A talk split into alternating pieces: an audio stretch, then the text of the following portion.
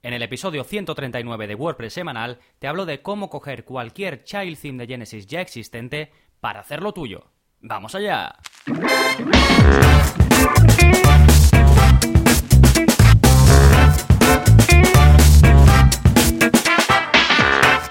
Hola, hola, soy Gonzalo de gonzalonavarro.es y bienvenidos a WordPress Semanal, el podcast en el que aprendes WordPress de principio a fin, porque ya lo sabes, no hay mayor satisfacción ni mejor inversión que la de crear y gestionar tu propia web con WordPress. Y este episodio está enfocado para aquellos que queréis dar ese saltito, queréis ir un paso más allá y queréis transformar un child theme ya existente en uno vuestro. Y lo he enfocado a Genesis porque pienso que dentro de, los que me escucháis, dentro de mi audiencia, muchos de los que seguís una aproximación un poquito más técnica, más pues enfocada a ir aprendiendo código y a ir modificando vosotros mismos eh, pues vuestros themes en este caso, pues muchos sois de, de perfil Genesis. Pero realmente gran parte de este episodio puede ser muy aprovechable para aquellos que no uséis Genesis, porque realmente lo que estoy hablando es cómo coger eh, un child theme que ya existe y poder hacerlo vuestro, ponerle el nombre que queráis y sentar las bases, digamos, para un proceso de, de modificación de ese theme original o de ese child theme original. ¿Vale? Bueno, básicamente entonces eh, vamos a hablar de eso. Os digo rápidamente. Primero voy a hacer un repaso sobre los frameworks, los temas padre, los child themes, para que estemos todos en la misma línea. Después os voy a explicar el proceso en sí. Me voy a meter en qué tenéis que hacer técnicamente para convertir un child theme de Genesis, uno que ya existe, que compráis en StudioPress, en SEO Themes, bueno, en estas eh, hay muchos sitios eh, cada vez más donde comprar child themes de Genesis. Sí, entonces voy a decir básicamente 3, 4 puntos clave que tenéis que seguir para, para hacerlo vuestro, digamos. Os voy a hablar de si esto está bien o está mal, de si tienes que sentirte mal por hacer esto, por coger algo que ya existe y hacerlo tuyo, digamos. También te quiero hablar un poco en el caso de que esto lo estés haciendo para un cliente, cómo haría yo o qué te aconsejo hacer. Y luego te quiero hablar también, como va enfocado a Genesis este episodio, pues de algunas ventajas de modificar un theme eh, desde el punto de vista de hacerlo con Genesis, a diferencia de no hacerlo con Genesis, así como unos consejillos finales eh, si te quieres adentrar en esto de, pues, de dar un paso más allá y adentrarte en el desarrollo. Sí, bueno, todo eso en un segundo, pero antes, como siempre, vamos con las novedades de mi web. ¿Qué está pasando en gonzalonavarro.es? Bien, como cada semana ya sabéis, tenéis un vídeo de la zona código. En este caso, voy un poco en la línea de los últimos vídeos de la zona código y sigo explicándote cosas eh, sobre pues yo diría optimización un poco de mantenimiento, cosas que vienen bien en general para tu web. Y en este caso, el vídeo es cómo vaciar la papelera de WordPress automáticamente. Eh, no sé si lo sabéis, pero por defecto WordPress elimina definitivamente los posts que hayas enviado a la papelera 30 días después de haber sido borrados eh, por ti en este caso. Pero puedes cambiar ese comportamiento y hacer que se borren cada más o cada menos tiempo o incluso que se eliminen directamente y por completo sin esperar ningún día, sin esperar nada. Es decir, que cuando borres un post se elimine para siempre. Sí, tienes varias opciones y es muy facilito por código podemos hacer dar unas instrucciones para que WordPress se comporte de una forma u otra, ¿vale? Esto es lo que vemos en el vídeo 90 ya de la zona códigos. Lo dejo en las notas del programa. Y luego como curso del mes pues tenemos tenemos el de iniciación a Gutenberg, que os está gustando mucho. He visto que ha habido varios que os habéis suscrito solo por este curso, así que me alegra que, os esté sirviendo. No comento de nuevo las lecciones porque ya las comenté en el episodio pasado y en el anterior, pues que fue el episodio un poco de promoción de ese curso. Pero, por supuesto, tenéis el enlace y ahí tenéis eh, pues toda la información, todas las clases para que podáis ver si os interesa o no y si estáis apuntados, pues que os vayáis de lleno a ello, ¿vale? Tenéis, pues eso, cómo prepararos o cómo hacer pruebas antes de pasar a Gutenberg, cómo usar Gutenberg, todo lo necesario para adaptarte a WordPress 5.0 y a su gran novedad, el editor Gutenberg. Fantástico, vamos ahora al plugin de la semana, que es para incluir opciones en el personalizador de WordPress cuando desarrolles un theme. Y esto de desarrolles es importante, ¿vale? El plugin se llama Kirky y te va a permitir incluir de forma más sencilla opciones dentro del personalizador de WordPress. Ya sabéis que si vais a apariencia personalizar, pues vais al personalizador, que es como estar en la, en la parte frontal de tu web y ahí a la izquierda pues tienes eh, una barra lateral con opciones. Y cuando uno está desarrollando un theme, pues es interesante y cada vez más, porque en WordPress se tiende a eso, poner ahí opciones, opciones de ajustes, opciones de diseño, antes casi todas enfocadas al diseño, ahora también eh, las de ajustes tienden a ir a esa zona. Y es un plugin muy enfocado a desarrolladores que crean un theme desde cero, ¿vale? Debes tener nociones de PHP, de JavaScript, incluso alguna experiencia eh, con las APIs del personalizador de WordPress. Al menos así lo recomienda el creador o los creadores de este plugin, de nuevo, que se llama Kirky. Y si estás en ese punto, si ese es tu caso, pues es un plugin que puede ahorrarte mucho tiempo en el desarrollo, ¿vale?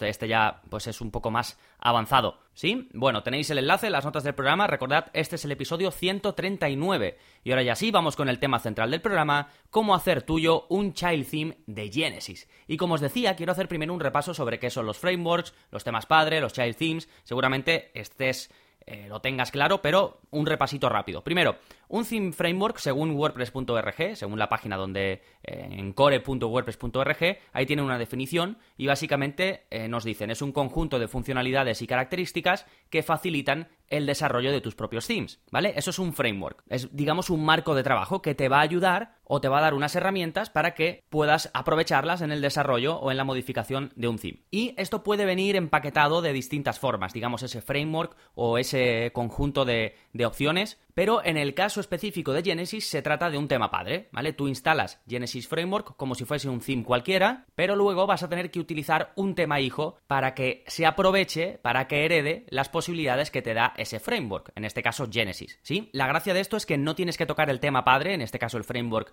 para absolutamente nada, y todas las modificaciones que hagas serán en el tema hijo, ¿sí? En realidad la mecánica es la misma que esta hiper recomendación que te va a hacer todo el mundo eh, que te explique cómo hacer una web con WordPress, todo el mundo te va a decir cuando instales un tema, después haz un tema hijo para poder hacer las modificaciones en el hijo y poder actualizar el tema padre sin problemas, ¿vale? En este caso, no es difícil comprender cómo funciona eh, Genesis Framework porque el proceso es el mismo. Lo que pasa que te trae ya en sí ese tema padre, te trae, pues, eh, como digo, una serie de herramientas, una serie de características que te van a facilitar, una vez te acostumbres a utilizarlas, el desarrollo o la modificación del funcionamiento y del aspecto de tu web. ¿Sí? Bien. Y luego, eh, si estás empezando en esto de la creación de Child Themes, lo que te recomiendo es que cojas uno que ya exista, como te decía al principio, pues uno de StudioPress, de Zigzag Press, de donde sea, y que lo modifiques para hacerlo tuyo. ¿Y qué quiere decir esto de hacerlo tuyo que te llevo diciendo desde el principio del episodio? Pues básicamente es una serie de puntos que te voy a, a comentar a continuación. ¿Sí? Primer paso para hacer un child theme de Genesis tuyo. Pues lo primero que tienes que hacer es renombrar la carpeta del child theme y meterla en la carpeta de themes de WordPress. ¿Esto cómo se hace? Bien, cuando tú compras o te descargas un, child theme de Genesis de la web que sea, ¿vale? Lo que eh, pues te va a venir un archivo zip, ¿sí? Como cada vez que descargas un theme, un plugin, lo que sea, te viene comprimido en un archivo zip. Bien, descomprime ese archivo en tu ordenador, descomprime el child theme original y en esa carpeta que vas a tener descomprimida, pues con el nombre original del, del child theme, simplemente cámbiaselo al nombre que tú le vayas a dar a ese child theme. Por ejemplo, si te has descargado Genesis Sample Theme, pues ese es el nombre que vendrá en la carpeta, vendrá sample theme. Pues edita el nombre de la carpeta y ponle mi theme, por ejemplo, ¿vale? ¿Qué haces después? Pues te vas por FTP a tu web o por el administrador de archivos, te vas a la carpeta de themes de tu instalación de WordPress, WP Content Themes, y ahí metes la carpeta ya descomprimida de tu child theme del nombre que tú le has cambiado. Si quieres, para poder ir comparándolo, también te lo recomiendo, yo metería el child theme original, ¿vale? Con el nombre original del child theme y por supuesto también descomprimido. Así tienes los dos, pero los tienes bien diferenciados porque uno tiene tu nombre, el nombre que le hayas dado a tu theme, y el otro, pues el original, ¿de acuerdo? Bien, ya tenemos nuestros themes dentro de la carpeta de themes. Ahora, si tú fueses en tu web, en tu WordPress, en la parte de administración, si fueses apariencia temas, pues tendrías el theme que has subido pero hay que seguir haciendo modificaciones para que ese theme realmente tenga otro nombre y realmente se considere uno diferente. ¿Cuál es el siguiente paso? Cambiar el nombre del child theme en el style.css. Ya sabéis que esto es el archivo con el que gobernamos el aspecto de nuestra web. Aquí metemos CSS, básicamente, y eso cambia el aspecto de nuestra web. Y es el que viene con el, con el child theme. Y ahí hay una parte con información al principio entre la que se encuentra el nombre del theme. Hay una línea que pone theme name, dos puntos y el nombre del theme pues eso tendrá el original y debes cambiarlo por el tuyo, el que le hayas puesto a la carpeta del child theme que vas a hacer tuyo. ¿Sí? Y te darás cuenta que en ese bloque de información también hay otros puntos que podrías modificar. ¿Vale? Esto te va a permitir sobre todo recordarte a ti mismo en el futuro y a otros desarrolladores los cambios que estás haciendo. Sobre todo una parte que pone description, ¿vale? Que ahí pone una descripción pues de qué es este child theme, de cómo está hecho, del original. Pues yo te recomiendo modificarlo y poner, por ejemplo, esto es un child theme basado en y pones el child theme original. ¿Esto qué te va a permitir? Pues si, como digo, después ese, ese child theme lo va a coger otro desarrollador o tú en el futuro, pues yo qué sé, estás trabajando, es una web de un cliente y en el futuro vas a volver a modificar y no te acuerdas, pues toda esa información te va a venir muy bien, porque por ejemplo vas a poder utilizar la documentación de ese child theme para seguir haciendo modificaciones en este, en este theme que estás haciendo tuyo, ¿vale? Cuanta más información pongas, mejor de los pasos que estás dando, porque aunque ahora mismo pienses que lo tienes todo controlado, créeme que después se te va a olvidar, eh, pues si no todo, muchas cosas. Y otra parte, además de description que puedes modificar, es la de autor. Este theme ya ahora lo estás modificando tú y puedes poner tranquilamente tu nombre, ¿vale? Autor, dos puntos, tu nombre o el de tu empresa o el de lo que quieras. Y en la URI, en la, digamos en la dirección del autor, puedes poner la página eh, con la que ofrezcas tus servicios. En este caso, si es eh, pues un theme que estás haciendo para alguien o que estás modificando, en este caso, para alguien, pues pon la dirección donde ofrezcas tus servicios. Si es para ti, da un poco más igual. Em, con esto ya tenemos un montón avanzado. Ya si te vas a apariencia temas, verás que efectivamente ya tu theme tiene el nombre que le habías dado. Pero falta una cosa, te darás cuenta que la imagen destacada es la misma que la del theme original yo te recomendaría cambiarla. Este es el siguiente, el tercer y último paso que te recomiendo para hacer el child theme tuyo.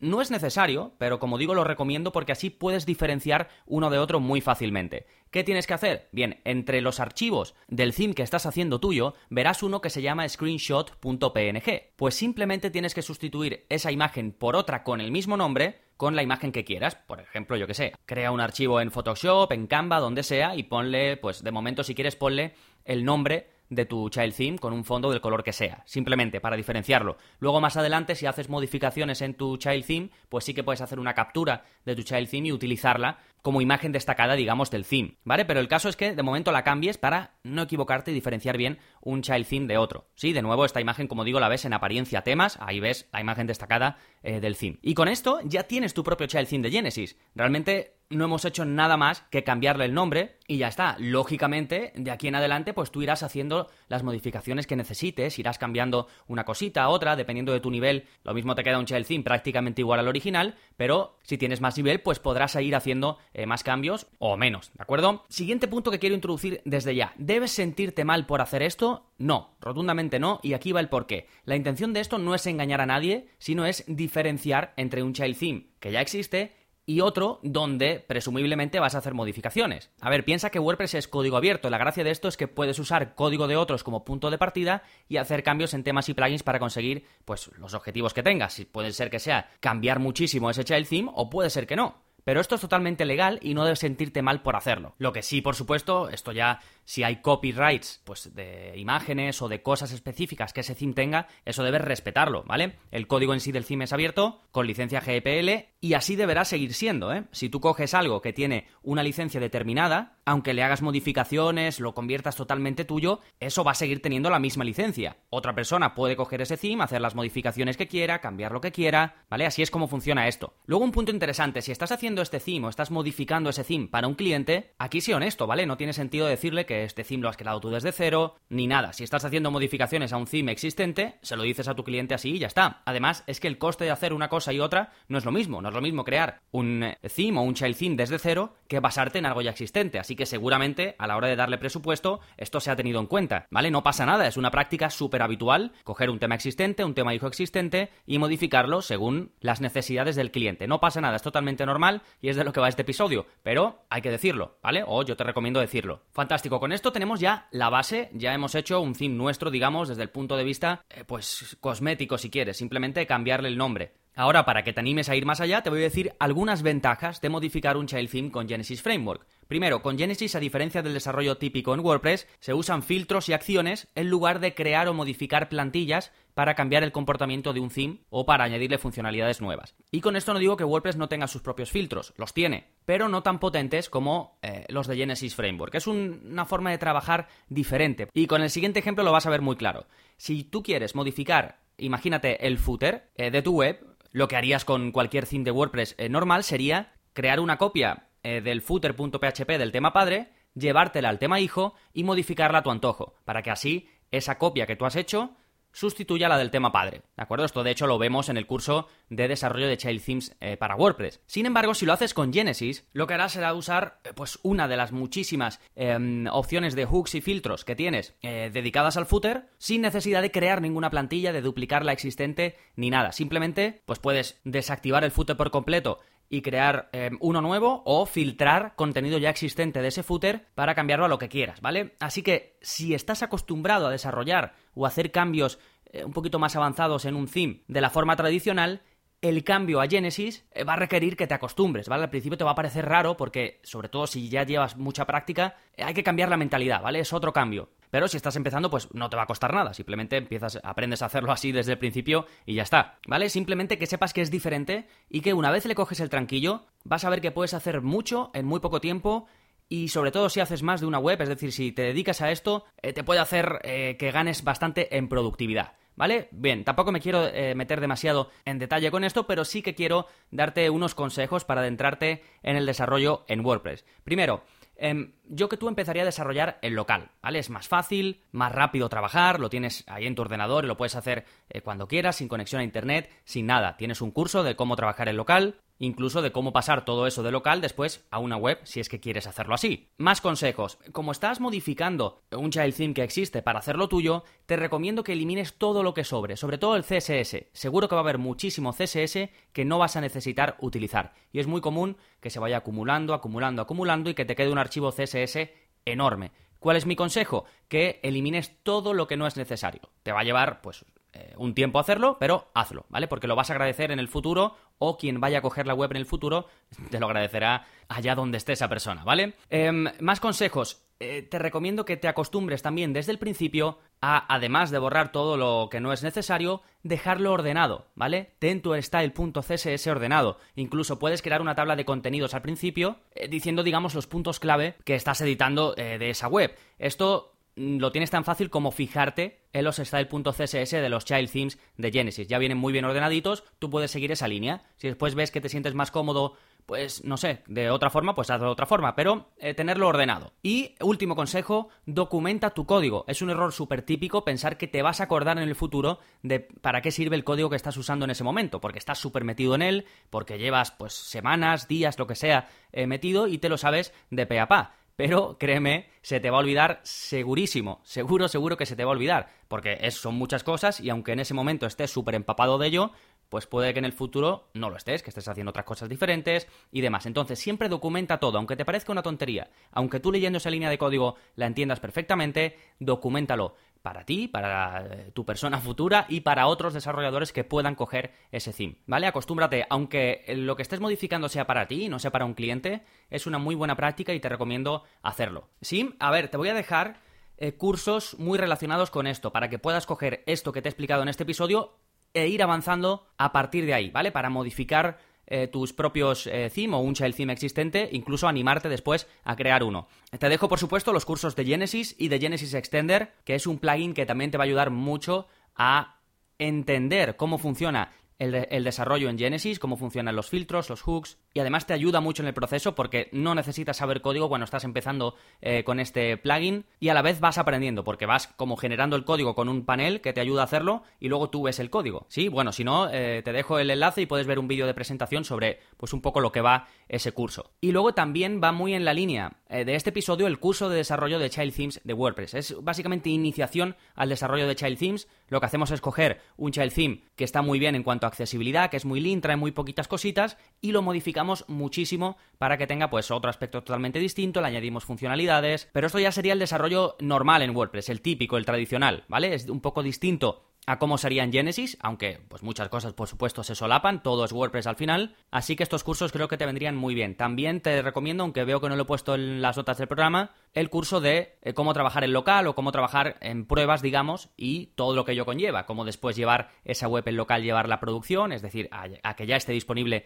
para todo el mundo, vemos un montón de opciones interesantes a este respecto que si estás pensando en ir haciendo pruebas, en ir creando webs para clientes y demás, te va a venir muy muy bien. ¿Sí? Y al final decirte que vas a ver distintas formas de trabajar, vas a ver eh, que unos recomiendan que otros desarrolladores recomiendan otras, porque cada maestrillo tiene su librillo, pero al final lo que te recomiendo es que te fijes en cómo estructuran sus teams otros desarrolladores. Como digo, vas a ver diferencias, pero te va a venir muy bien, te va a ayudar y con el tiempo irás encontrando la forma más cómoda de trabajar para ti. Pero como no nacemos sabiendo, como no sabemos nada, fíjate en alguien que sepa de esto, fíjate en, en themes buenos, ya existentes, y sigue esa metodología, sigue esa estructura. Ya irás viendo lo que es más fácil para ti, ya irás viendo cómo estar eh, tú más cómodo, pero hay que empezar por algún lugar. Así que ese es eh, mi último consejo, pero no me voy sin antes recordarte, como siempre, que si te ha gustado el episodio de hoy y quieres ayudarme a que siga creciendo, a que siga creando episodios como este, puedes aportar tu granito de arena dejándome una valoración en iTunes. Como siempre digo, no se tarda nada y de verdad que yo te lo agradezco muchísimo. Simplemente vas a tu aplicación de podcast, buscas WordPress semanal y le das a reseñas y ahí pues dejas la reseña que consideres. Que no estás en iTunes, no pasa nada, si estás en iBox, si estás en Stitcher, si estás en Spotify, haz lo que puedas o lo que quieras, ¿vale? Si quieres un me gusta, un comentario, lo que sea. También os lo agradezco muchísimo. Así que nada más por este episodio, nos seguimos escuchando. Adiós.